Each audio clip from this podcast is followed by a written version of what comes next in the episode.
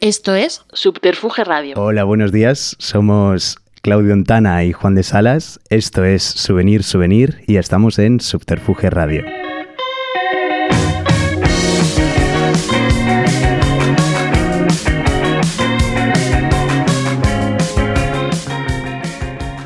Souvenir Souvenir es un programa en el que pretenderemos desde Subterfuge Radio hablar sobre algunos temas que nos interesan vinculados al arte contemporáneo durante una serie de capítulos en los que contaremos con algunos invitados y colaboradores para dinamizar el discurso y en los que pretendemos hablar sobre museo, archivo, eh, White Cube, galería y algunos debates y temas que nos interesan dentro del mundo del arte.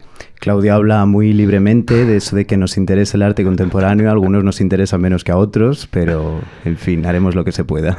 Y bueno, estaría bien presentarnos, ¿no? Estaría guay. Si quieres, Bueno. tú me presentas a mí y yo te presento a ti. Venga, Vale. así más entrecruzado. Sí. Pues, ¿qué decir, ¿qué decir de Claudio? Eh, digamos que eh, Claudio, bueno, Claudio y yo somos historiadores del arte, nos conocimos en la carrera y luego nuestros caminos se dividieron en, en esa especie de eh, mm, 12 tribus de Israel o dos Buah, familias que dominan Verona, que son el máster del Reina Sofía y el máster de Teoría y Crítica de la Cultura de la Carlos III, que es una enemistad sostenida durante siglos. Y, en fin, bueno, pues hemos venido aquí a firmar la paz eh, entre Sí, dos sí. familias rivales. Totalmente. Juan, por otro lado, es artista, poeta. Bueno, Claudio es rapero, que es peor. Eso es importante.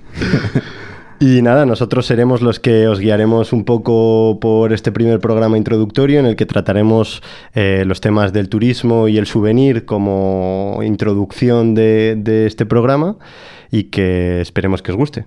Yo te quería preguntar, Claudio, eh, con toda esta cosa que queremos traer invitadas y, y- y cosas así, que, que- que- que animen y sobre todo hagan algo mejor que lo que podamos hacer nosotros, eh, si pudieras traer a cualquier persona del planeta Tierra al programa, de aquí en adelante, en estos capítulos, ¿a quién traerías?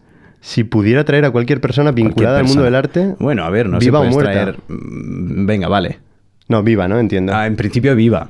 Si traería alguien, alguien rollo Jeff Koons, alguien como absurdo, como que diga movida, pero sobre todo... Pero como por insultarle o... Sí, por, por sí, algo así. y, lo- y luego a Carmen Piñeiro, si pudiera. Hombre, pero en principio la tenemos de colaboradora. ¿Y Yo, tú? Yo no sé muy bien. A mí me molaría alguien. A, a mí me mola mucho Marta Rosler, ya lo Ah, sabes. joder, tío. Me gusta mucho Saskia Ok. Sassen, te estoy ganando aquí en contemporáneo. Pero bueno, yo qué sé, pues puestos a traer a alguien, pues traería, yo qué sé, a la Patiño, o a- no sé, a- por, por animal. Ah, en vale. fin. Ok. Bueno, pues Empezamos, si comenzamos. quieres. Sí.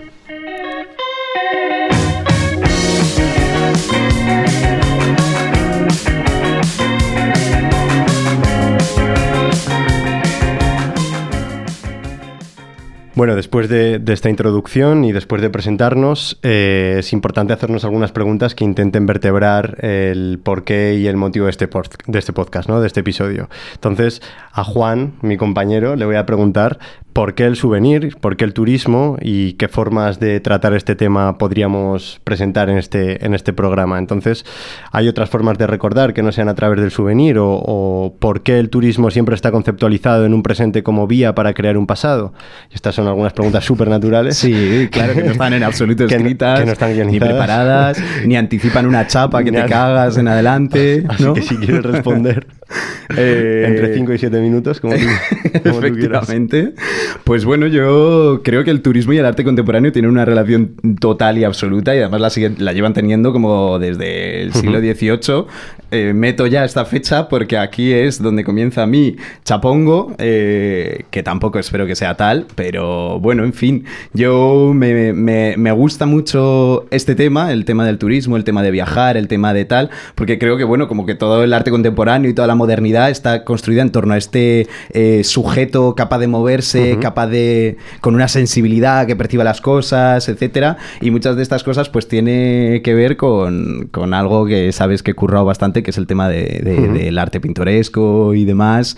Que bueno, pues en fin, por no enrollarme muchísimo, pues es como este movimiento artístico en la Inglaterra del siglo XVIII, como obsesionado con la naturaleza, con la pintura de paisaje, con, yo qué sé, pues Salvator Rosa, Busan, esta gente, eh, y, como un poco a partir de la infraestructura, además del Grand Tour, que si estamos hablando de turismo, pues, pues es interesante citar esta especie de Erasmus en Italia eh, antes de antes de los Erasmus en Italia. no sé si tendría el, mismo nivel de ETS, pero supongo que parecido. el Erasmus igual, igual en el siglo XIX no, no es imposible, ¿no? No existía Unión Europea ni esta idea, ¿no? no, Joder. Esto lo cortamos. sí, no, no. Aquí no se, corta nada. no, pues, pues un poco este, esta idea del Gran Tour, de viajar a ver como las maravillas y la antigüedad, etcétera. Pues bueno, surge todo esto un poco. Eh, en todo esto surge como este gusto por, como por la naturaleza salvaje, cambiante, tal, no sé qué, pero que eh, es un gusto aristocrático, es un gusto burgués, es un gusto como eh, de la las clases altas, además como por una realidad, la realidad del campo, del campesinado, etcétera, que, que, se estaban cargando esas propias clases con, con, la revolución industrial, la revolución agraria, etcétera.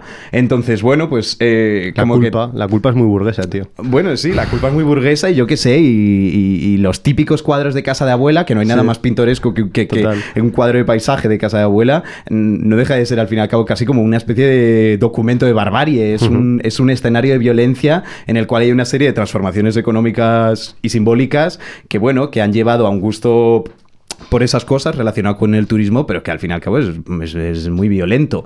Entonces, bueno, como que esta construcción del turista, lo que, lo que hace al turista hoy eh, viene del terrateniente del siglo XVIII y XIX, que es el único que es capaz de moverse, porque el, trabajador eh, se convierte como en un, en un objeto del paisaje, en un personajito de la escena, en un pastorcillo, en una lechera, en una de estas cosas, y, y al fin y al cabo como que el trabajo fija en el espacio, mientras que el terrateniente teniente es el único que puede moverse porque no está sujeto, no está sujeto al espacio. Y por lo tanto, no solamente puede moverse, sino como percibir, opinar, disfrutar, tal no sé qué. Es curioso, ¿no? Esta situación, ¿no? Como que la propiedad del espacio te permite liberarte del trabajo del espacio sí. y te permite estar definido por la idea de tierra, ¿no? Eres terrateniente, pero cuando eres trabajador que no tienes posesión de ese espacio, estás anclado a, al lote del tierra, a un lote de tierra que además no es tuya. Sí. Sí, sí, sí, sí, a trabajar ahí. Sí, sí, sí, justo. Y, bueno, en fin, pues eso, como que el primer turista es el terrateniente que en el siglo XVIII puede darse sus paseos por Inglaterra, ir a ver cataratas y todas estas cosas así como un poco, pues bueno, un poco, sí, bucólicas, pasionales, tal. En fin, eh, pues además tiene como toda esta cosa un poco de descubrimiento, como que vas descubriendo el país y sus riquezas y de alguna manera en la percepción de esas riquezas también está su posesión. tú, tienes la posesión de la tierra, pero también tienes la posesión como de, de, lo que simbólicamente representa esa tierra, de sus habitantes, de todas estas cosas, que bueno, como que eh, aquí me gustaba mucho una, frase de, de Wordsworth que dice... Eh, que el terrateniente, bueno, el viajero, tiene an eye to, perceive and a heart to enjoy. Ahí va. Ah, yeah, you know. como un ojo para percibir y un, y un corazón para disfrutar. Como que eso, como que al fin y al cabo, eh, propiedad, gusto, turismo y movilidad se convierten en una, en, una y la misma cosa, no no hay ninguna diferencia. Y, en fin, también, pues yo que sé, hay toda esta obsesión. Es muy gracioso, como toda esta gente viaja por, por Inglaterra y por diferentes lugares de Europa, siempre van como esbozando, tienen un cuadernito en el que hacen dibujos, tal, que es un poco también como la obsesión contemporánea que puede haber con la fotografía, de turismo, de viaje, etc.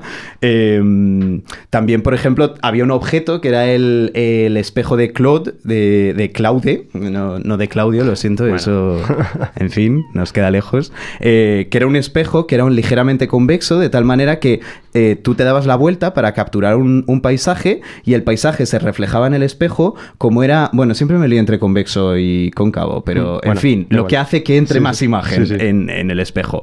Y estaba ligeramente ennegrecido de tal manera que era como una forma más fácil de capturar la imagen de un paisaje eh, a través de un, de un instrumento. Pero que era como una cámara oscura portable. Pero no era una cámara oscura, era realmente un espejo que simplemente lo que hacía era meter mucha más escena en un espacio muy pequeñito, porque eran unos espejos de mano, era como eh, con, los que te maquillas o tal.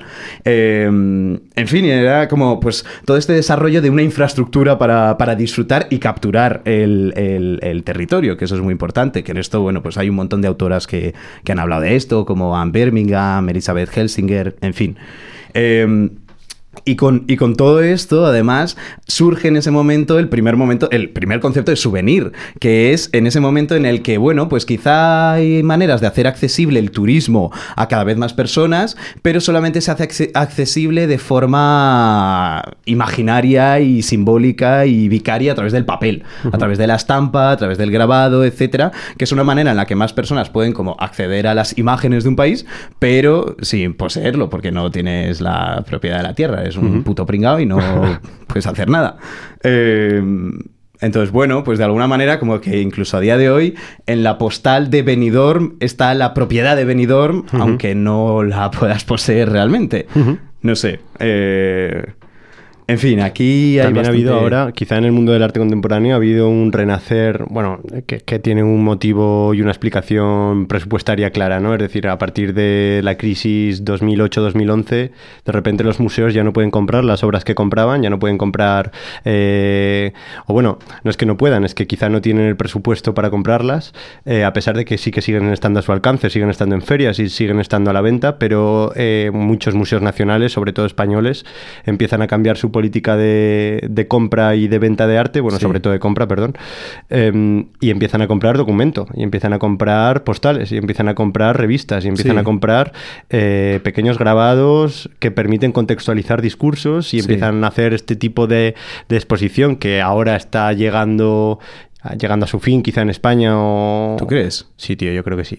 Yo entiendo que el creo que nos quedan cinco años más. No, no, no, no. De postales y yo creo que el cambio, Realmente creo que el cambio, que, que, a pesar de tener un rasgo continuista dentro del cariño por un tipo de disidencia y de margen que ha sucedido en la dirección del, del Reina Sofía, yo creo que hay una forma de hacer exposición, por ejemplo, no sé, creo que sí lo has visto, maquinaciones, pero es que podríamos hablar de mil, mil exposiciones, que, que, que bueno, confían mucho en este, en la postal, en el documento, en la revista. Bueno, el Reina adquirió hace poco el archivo. La, este... la Fuente, el archivo La Fuente, que es el archivo, uno de los archivos, por no decir, creo que el archivo más grande de arte conceptual español y seguramente uno de los más, más interesantes. Creo que las políticas del archivo eh, están viviendo una época de esplendor desde hace años, es decir, el Documenta 13, que era esa hora que me viene a la mente, estaba dedicado exclusivamente al archivo y generó un catálogo que no sé si son 3.000 hojas, es decir, es una cosa absurda, es casi, eh, es casi un escalón de escalera lo que, lo que mide ese libro. Eh, pero sí que creo que ha habido un reconocer estas formas de información y de, y de concepto como un elemento elevado también, eh, bueno, que ya ahora hablaremos sobre la definición y la separación absurda entre alta y baja cultura que, se encierra también en el souvenir, ¿no? Mm. Pero como que creo que sí que ahora hay una recontextualización de la postal, ¿no? Que ahora de repente la postal, no de repente, porque evidentemente esto seguramente hay un historiador, ahora Estoy pensando en Jorge Ribalta, el artista eh, este que ha hecho Monumento Máquina hace nada también aquí en el Reina, que creo que tiene un texto muy, muy, muy explicativo sobre eh, la postal como difusión, como medio de difusión del de movimiento colonial, pero también de los procesos eh, burgueses de, Barcelona, como hay algo por ahí. Pero vamos, que ahora la postal, en conclusión, después de toda esta intervención, que, que la postal tiene una cantidad de información que está volviendo. Nosotros, además, tú especialmente has trabajado con la postal de, forma íntima. Sí, bueno, de hecho, eh, justo la postal, aquello que conoces, bueno, estuve trabajando con un libro de Turner que es el de Picturesque Views of England and Wales, de 1838. Madre mía.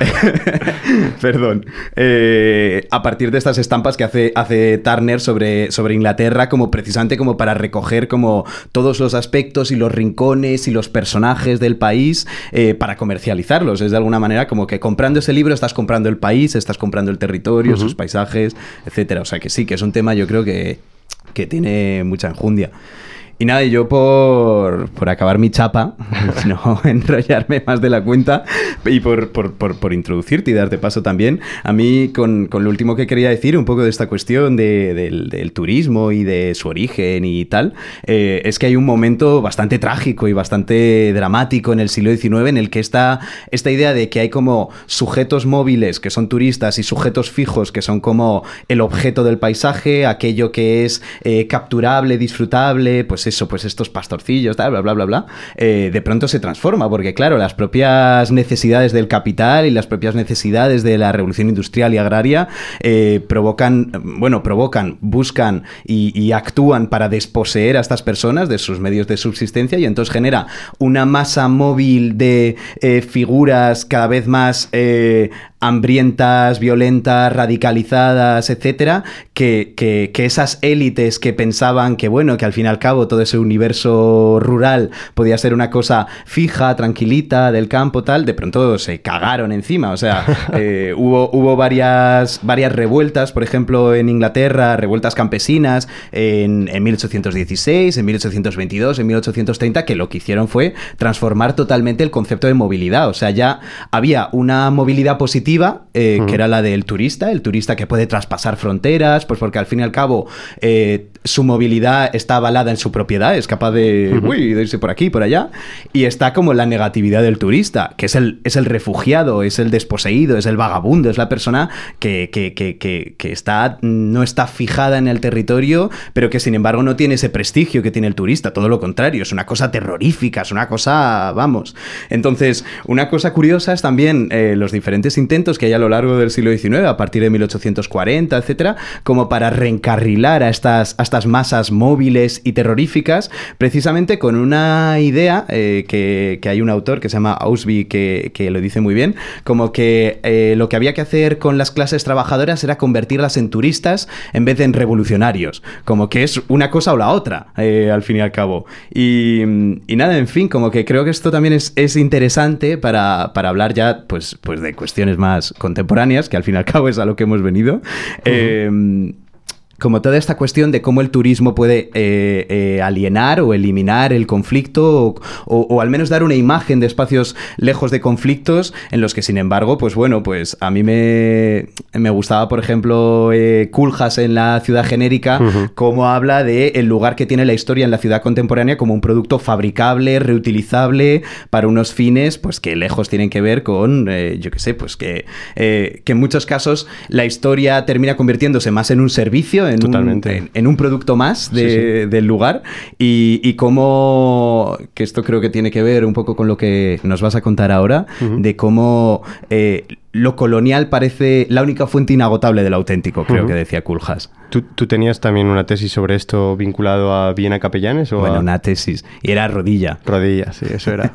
como que si lo puedes resumir súper rápido, como hay una falsedad histórica en el suelo falsamente adoquinado que en verdad o... Bueno, eh, Rodilla hace una cosa bastante inteligente, creo, en un momento dado, en, en- en 2012, que es que cambia totalmente su imagen de marca. Antes era una imagen, digamos, aséptica, vacía, eh, como un poco, como se parecía mucho al Subway en ese Sí, sentido. espacio de coworking, Como- comete un sándwich rápido. Y a, y a la oficina Sí. y de vuelta.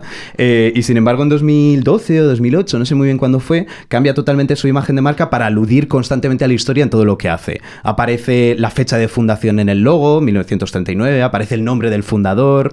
Uy, al palo, ¿eh? 1939. Ya, una fecha jugosa.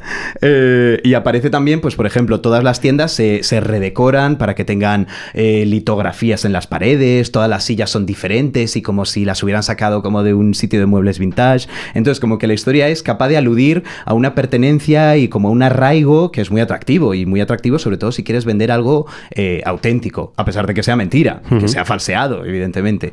Entonces, bueno, pues eso. Bueno, pues después de que Juan haya mencionado todo, quizá la idea de la historia del primer souvenir o de este tipo de recuerdos, viajes turísticos por, por la Inglaterra pintoresca, eh, bueno, mi función no es traer esto al presente, pero sí quizá darle un toque de contemporaneidad un poco más notable y mencionar que todo esto está, todo esto está arreglado. Hay un, hay, existe unos estudios del turismo, un Tourist Studies, hay una revista de publicación eh, bastante activa en el que además trabaja gente como, eh, voy a decir mal el nombre, tío, no me lo puedo creer. Venga. Bauman, tío, el del Sí. sexo, el amor No. líquido. Ay, tú no sé en Vale. qué piensas. No, no. él publica ahí. También creo que, eh, bueno, en España tiene una gran, tiene una gran, un gran seguimiento por un par de, por un, bueno, España como gran país turístico que vive el turismo desde hace décadas y que ha girado toda su economía a vivir vive y muere por el vive turismo. y muere por el turismo. En España hay una obsesión y un interés capital por este tema que gente como Fernando Estevez eh, trata en libros como Souvenir, Souvenir, que que se parece mucho al título de este programa. Sorprendentemente. Sorprendentemente. No, pero que realmente no tiene nada que ver. no, no, yo al menos no conocía el libro cuando propuse el título. No, no y- tiene nada que ver. Yo creo que hemos reciclado una forma de componer nombre muy Madrid, que es repetir dos cosas. Y ya está. Y ya está. Y a echar a funcionar. Y a funcionar.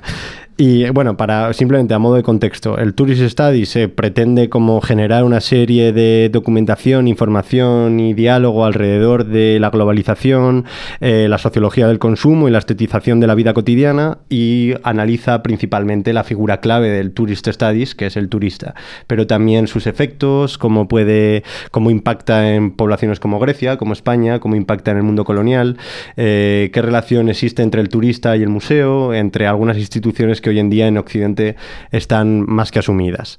Eh, para continuar y como deuda eh, que no tenemos, pero, pero, Pero que, está, que- imponemos. que está bien imponerla con Fernando Estevez, eh, me gustaría recuperar una serie de una cita en la que él reflexiona, aunque no la vaya a citar de forma literal, de que hoy en todo el mundo estamos influidos bajo el síndrome turístico. Todos trasegamos con souvenirs de uno y otro signo. Todos funcionamos con la, con la lógica del recuerdo nostálgico y con esta idea de querer volver a sitios en los que ya hemos estado, en los que además hemos realizado una, una función extractivista. Llegamos, Sí. arrasamos y volvemos. Sí. Eh, España es un lugar que sufre constantemente este tipo de actitudes, pero España es un lugar que históricamente ha ejercido este tipo de comportamiento, ya no solo turista, sino esclavista en la mitad, de, en la mitad del planeta. Mm. Además, con, con una falta de crítica que, que resulta sorprendente de una democracia aparentemente sana como podría ser la de, la de España, ¿no? Bueno, aparentemente, eso Aparentemente. lo has dicho tú porque te apetece, pero... Hay mil ejemplos en los que no, no vamos a profundizar aquí, aunque dan para ya no solo un programa, sino para una, un, dos, tres, cuatro, cinco, veinte tesis. e incluso hay, yo, yo podría mencionar ahora 27 teóricos a los que les ha dado de comer una misma idea vinculada a un detalle de este tema. Somos pero- muy agradecidos. que estamos muy agradecidos, nosotros comemos también de eso. Pero bueno, para ir profundizando en, en el debate que te quería presentar, eh, voy a introducir la cuestión con una cita de Walter Benjamin, ¿no? Que es Anda, ¿no? Un autor desconocido, un autor poco desconocido, indie. underground, Sí. joven.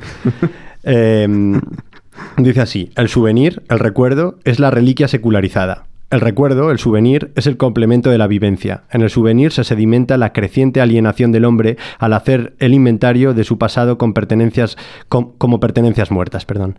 La alegoría abandona en el siglo XIX el mundo exterior para instalarse en el mundo interior. La reliquia proviene del cadáver, el souvenir de la experiencia difunta, que por un eufemismo se llama vivencia. Eh, pocas veces he leído algo peor, pero, pero un poco es esta idea, ¿no? El souvenir como algo que falsea una vivencia que nace muerta y que nace del cadáver y que nace de un recuerdo extractivista que además tiene mucho que ver con el mundo interior, que Walter Benjamin vincula siempre a- al interior burgués, al interior de las casas de estos grandes empresarios que la gran mayoría se hacen ricos, se hacen ricos en la colonia, se hacen ricos en Oriente o se hacen ricos en, en, en caso de España, en las Antillas, en los ingenios de azúcar o a través del tráfico de esclavos. Esto, esto Juan y yo lo hemos trabajado ampliamente, quizá con las figuras de Marqués de Comillas como el claro, el claro ejemplo de esto, que es un, es un indiano del norte de España. Sí, realmente sí, es un indiano del norte de España que viaja a mediados del siglo XIX, viaja, viaja a Cuba y de forma manifiesta vende y compra esclavos, se hace rico, vuelve a Barcelona y compra la mitad de Barcelona. Y la mitad de Madrid. Y la también. mitad de Madrid también. Y financia, además, en estas ciudades, financia un programa simbólico que le permite convalidar su presente y justificar su pasado, eh, que hasta hace muy poco no había recibido mucha más crítica que la contextual antes de, de la guerra civil. Porque la guerra civil, esto es importante, se destruye el monumento de Antonio López eh, por un grupo de anarquistas, creo que recordar, que luego se reconstruye por Franco. Es decir, que Franco evidentemente reconoce como aliado el discurso del Marqués de Comillas, mm. reconstruye el monumento que, los anarquistas habían tirado por esclavista ya en el 39 y permaneció de forma intacta hasta el 2018 en Barcelona que, que se tiró. Se tiró bajo el gobierno de Ada Colau, evidentemente, que cuando el mismo grupo, los grupos que habían pedido la, destitución de la escultura de, Antonio López, le pidieron la destitución de la escultura que pagó Antonio López con dinero esclavista representando, Colón. Representando a un esclavista que es Colón, Ada Colau dijo que bueno, que hasta ahí no, que es un que es un poco un souvenir de la ciudad. Mm. Es un sistema de simbología y de representación que evidentemente, si, si Barcelona lo pierde, eh, quedaría huérfana, ¿no? Era un poco esta idea. Mm.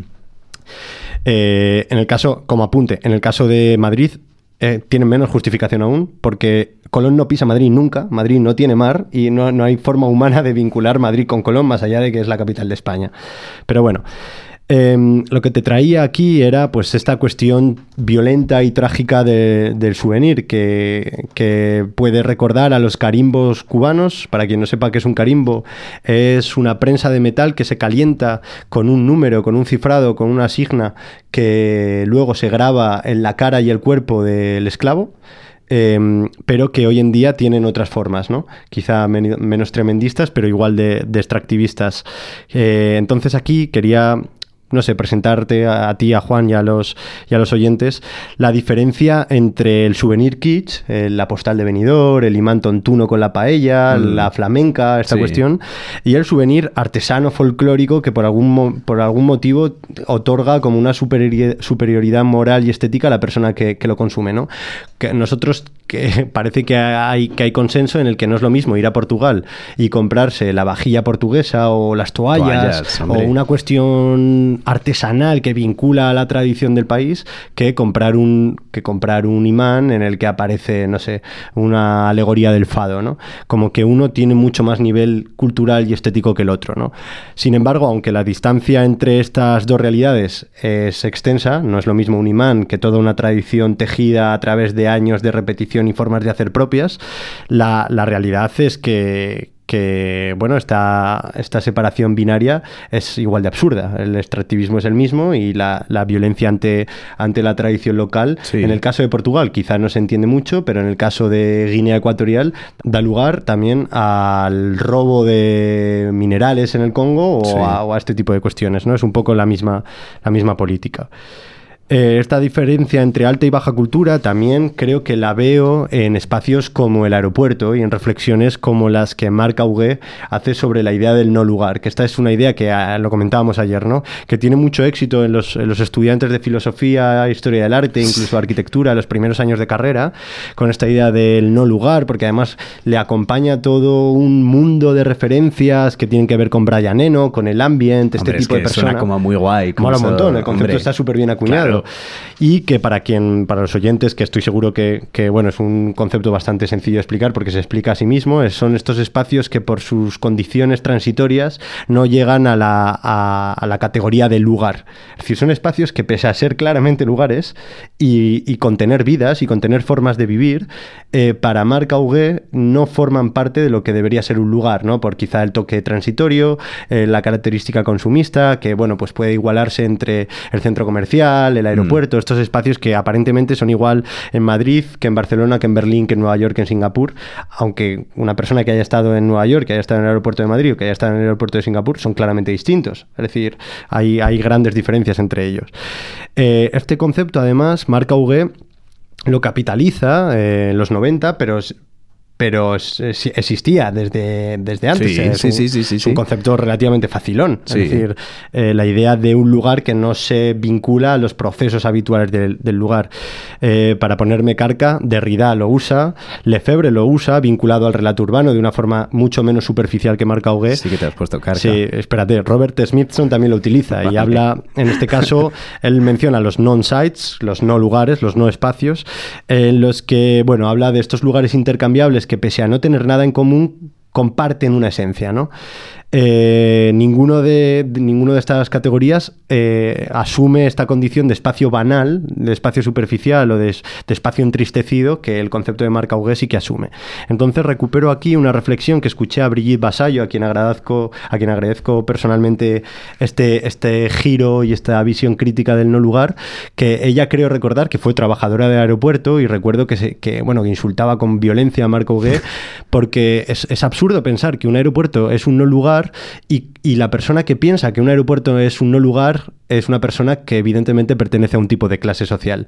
Porque en el aeropuerto, el aeropuerto supone un espacio de transición para un tipo de persona, pero supone un espacio de esclavitud, de precariedad, de dolor, de rutina, de 8, de 10, de 11, de 12 horas eh, laborales, muchas de ellas eh, bajo la irregularidad de un contrato Sí. de, de TT o bajo la falta de protección de, de garantías laborales, que hacen del, del aeropuerto un espacio social, un espacio que incluso tiene capilla, un espacio en el que tiene sus rutinas, sus espacios de comer, sus lugares de, de, de reflexión, sus, sus espacios sindicales, Sí. su... Joder, un lugar de trabajo. Un lugar de trabajo. Es decir, que esta persona haya podido decir y vendernos el cuento de que esto es un no lugar, eh, resulta absurdo. Bueno, es lo que diría un turista. es lo que diría, claro, entonces es eh, la, la repetición constante de cómo el turismo se cuela incluso dentro de este tipo de ideas aparentemente filomarxistas, de Sí. protección de una vida en común, de hacer otras formas de interacción, de tejer otras redes,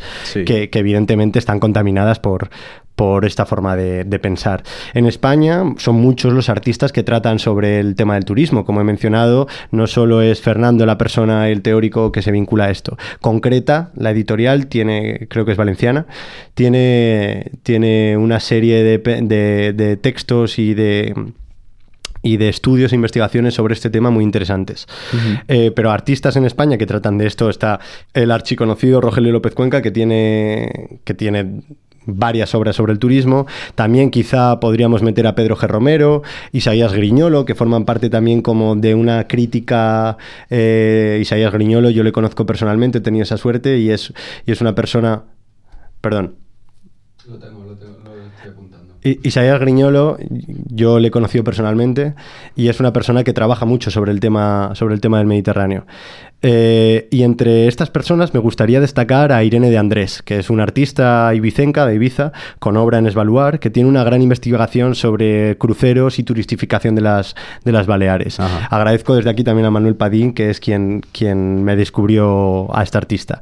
Eh, en el Museo de Arte Contemporáneo de Ibiza presentó su publicación titulada El barco que no espera, El barco no espera, perdón, en el que investiga la historia del crucero y su relación con la turistificación dentro del contexto del Tercer Reich, ¿no? Y menciona uno, un crucero que formaba parte del Kraft durch Freude, perdón mi alemán, que viene a decir algo, eh, viene a ser algo así como trabajo a través de la alegría, ¿no? Y es un programa de ocio en el que, en el que se pretendía adoctrinar a la clase media a través de la idea de turismo y de la idea Sí. de vacación. Dentro del KDF, por llamarlo así y no repetir el nombre en alemán, eh, existe un crucero que es el que ella investiga, que es el Wilhelm Gustloff, que a ti seguramente te suene, ¿Por que qué? es bueno, por, por cómo has trabajado esta cuestión de En mi de- calidad de experto en cruceros alemanes de los en tu años calidad de 30. nazi. no, pero que este crucero es además un crucero en el que se parecía ser un crucero vinculado a, a la disolución de las clases, porque todos los camarotes daban al mar. Este crucero llega a España. Eh, como un espacio turístico disfrazado en el que realmente se esconde la tarea de repatriar a la Legión Cóndor después de bombardear Guernica.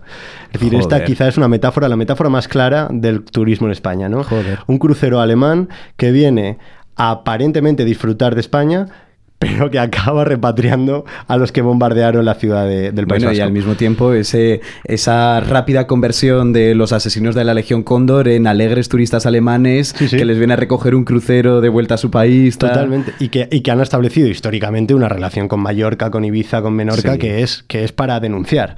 Pero bueno, en esta misma línea, Aina Pomar, eh, que es curator, realizó en La Casa Encendida, creo que en 2021, el proyecto, el proyecto curatorial documental titulado Devenir Isla, en el que pues estas teorías de Udar eh, Glissant, de el archipiélago, Devenir Archipiélago, Sí. creo que tiene un, un texto con Hans Ulrich Orbist sobre, sobre esta cuestión, eh, se materializan en la sala de exposición.